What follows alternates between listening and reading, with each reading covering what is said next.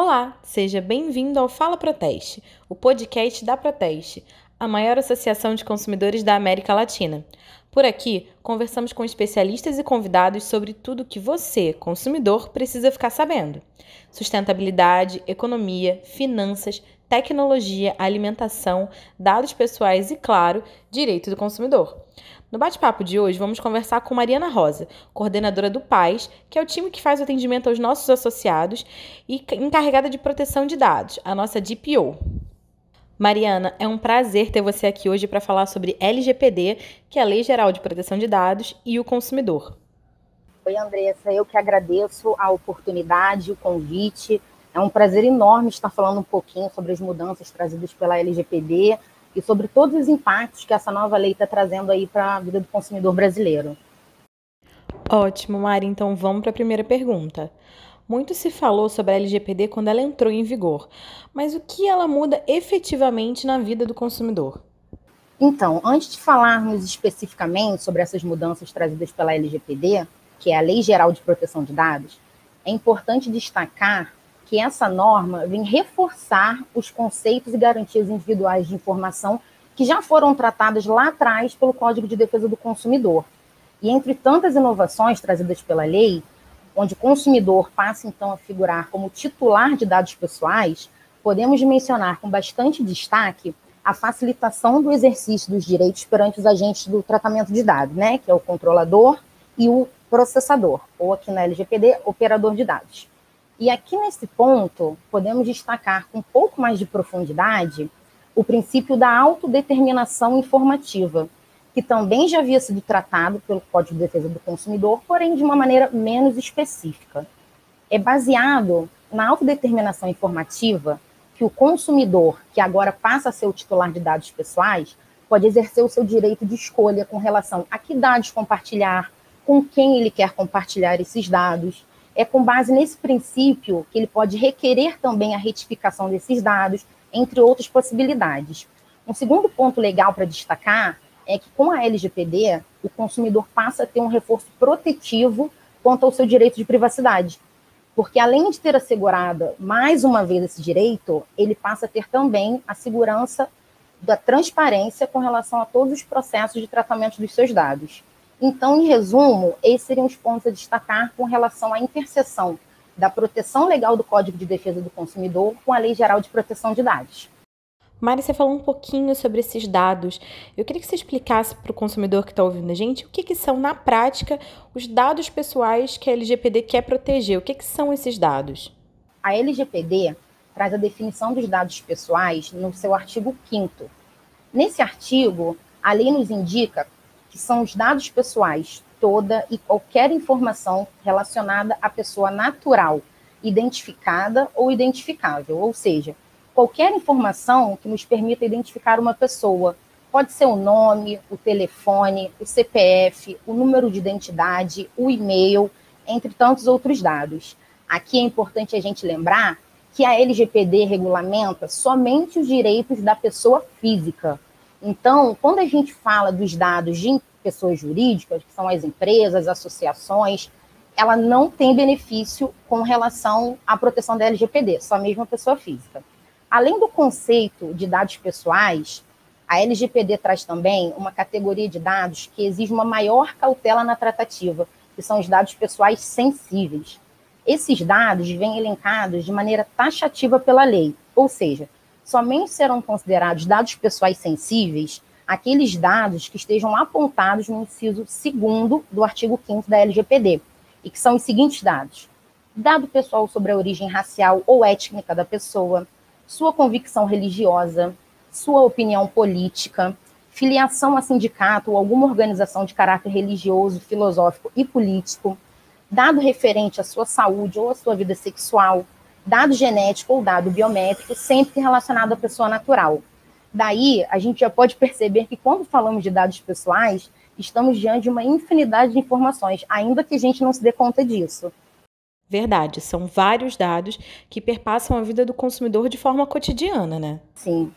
Levando o assunto um pouco mais para a prática, Mariana, se eu recebi um aviso por e-mail de que algum serviço online havia tido informações vazadas minhas, informações que foram vazadas, quais atitudes que eu posso tomar? Ótima pergunta, Andressa. Esse é um ponto bastante sensível quando a gente trata da proteção de dados e da privacidade.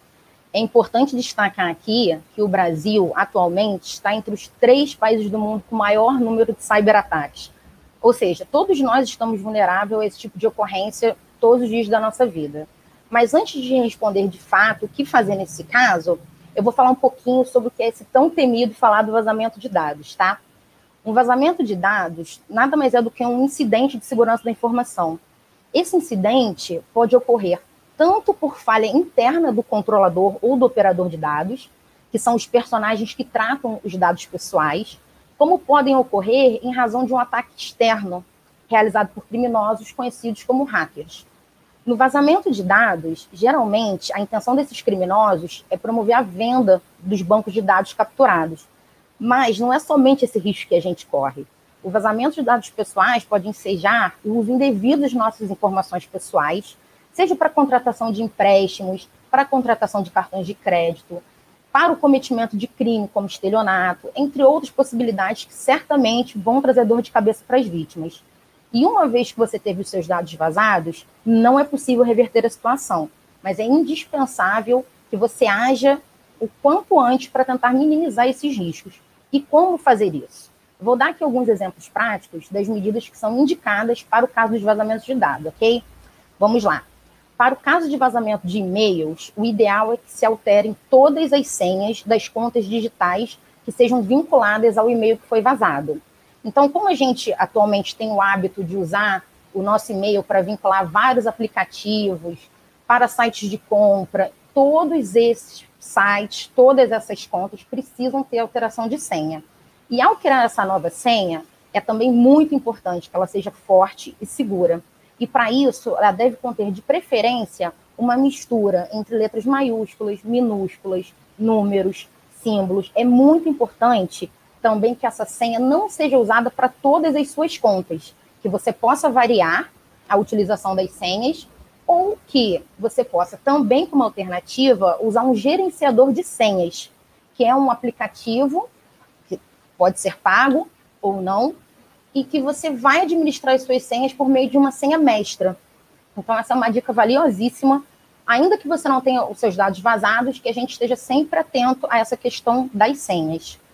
Para o vazamento do CPF e outros documentos de identificação, é muito importante que você verifique se os seus documentos originais estão de fato com você e que seja registrado assim que possível um boletim de ocorrência relatando o vazamento dos dados. Inclusive, já temos atualmente delegacias que são especializadas em crimes virtuais, então é de suma importância que o quanto antes essa informação do vazamento seja levada às autoridades policiais.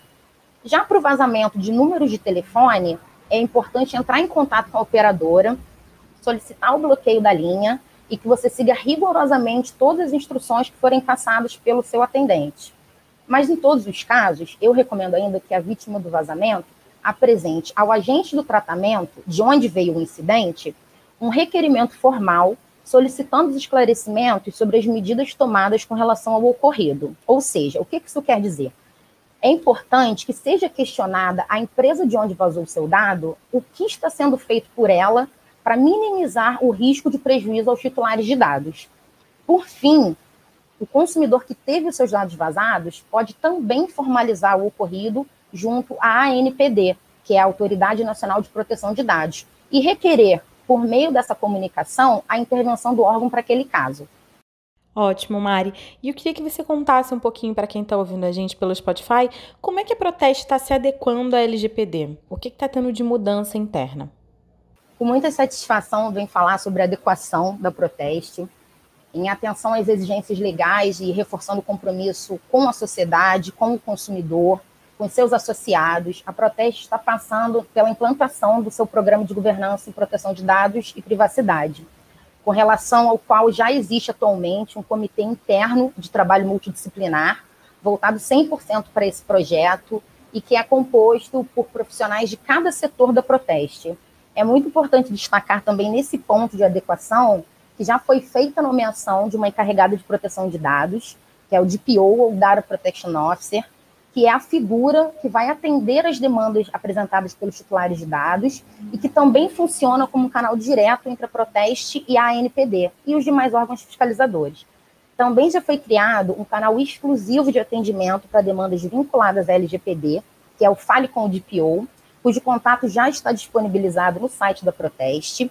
E, além disso, estamos seguindo no esforço constante da adoção de boas práticas em matéria de governança em proteção de dados, privacidade, treinamentos internos, reforço das nossas políticas de segurança da informação, tudo de maneira a garantir o maior nível possível de segurança e transparência com relação aos nossos processos internos de tratamento de dados. Ótimas notícias e informação de qualidade para o consumidor. Mari, você pode passar para quem está nos ouvindo o e-mail do DPO da Proteste? Assim a pessoa pode entrar em contato direto com esse profissional. Isso. Esse canal exclusivo que eu comentei é o e-mail dpo, dpo, arroba proteste.org.br. Ele está disponível direto num link onde contém as informações da encarregada de dados na página da Proteste, na aba Fale Conosco. Então, qualquer pessoa que precise demandar alguma questão relacionada à proteção de dados e privacidade com relação à Proteste, pode entrar em contato através desse e-mail, que vai ser atendido quanto antes os nossos profissionais estão 100% voltados e capacitados para tratar dessas demandas. Ótimo, Mariana. Eu queria te agradecer pelo nosso bate-papo de hoje. Tenho certeza que quem está nos ouvindo agora pelo Spotify conseguiu tirar as suas principais dúvidas sobre a LGPD e como ele pode se posicionar caso tenha algum dado vazado ou a quem ele pode procurar. Eu te agradeço a oportunidade. Falar em proteção de dados é sempre um prazer muito grande e ainda mais fazendo parte de uma associação que se preocupa tanto em manter essas boas práticas. É sempre um grande prazer, Andressa. Obrigada, Mari. Eu espero ter você aqui mais vezes. Até uma próxima. Até mais.